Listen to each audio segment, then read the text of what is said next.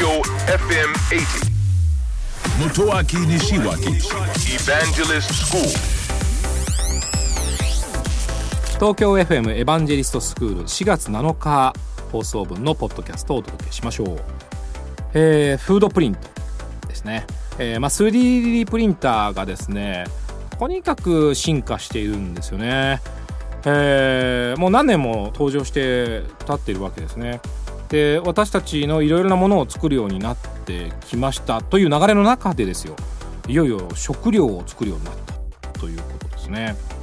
で現実にはですねあのクッキーをはじめとするお菓子類とパスタなどなどはほぼできているという感じですね、まあ、ほぼできているというのは技術的にはできていてそれがじゃあお店で展開されているかとかそういうふうにはまだなっていないんですが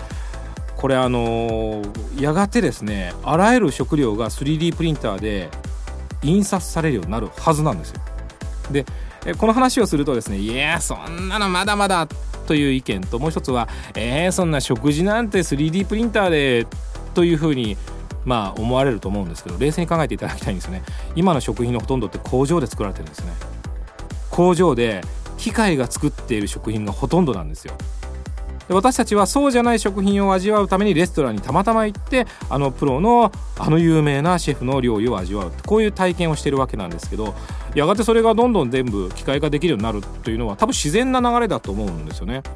ですからフードプリントの世界っていうのはまだまだこれからではありますけど、え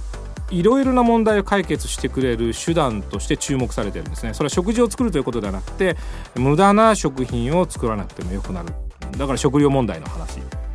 すごいですよね。3D プリンターが食料問題を解決するわけですよね。まあ、それ以外にもですね 3D プリントをして食品を作ってそれを食べればいいわけですから、えー、調理時間が非常にこう何て言うんでしょうね。あの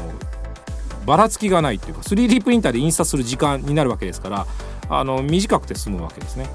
ですぐに食べるわけですから例えば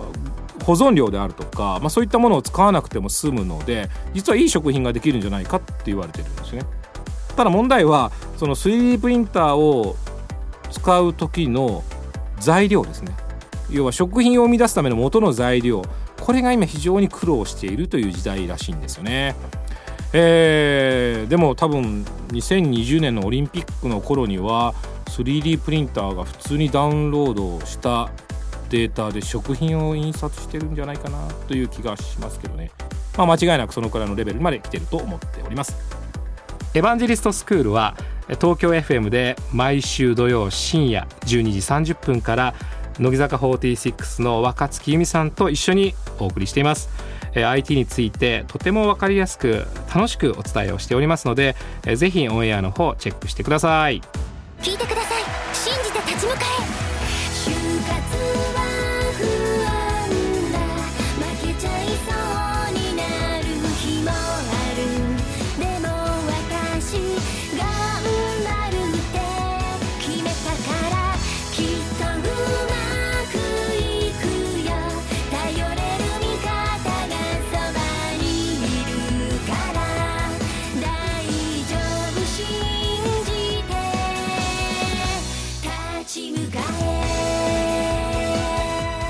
就活で使える情報はきっとあなたの自信になる。日本経済新聞電子版。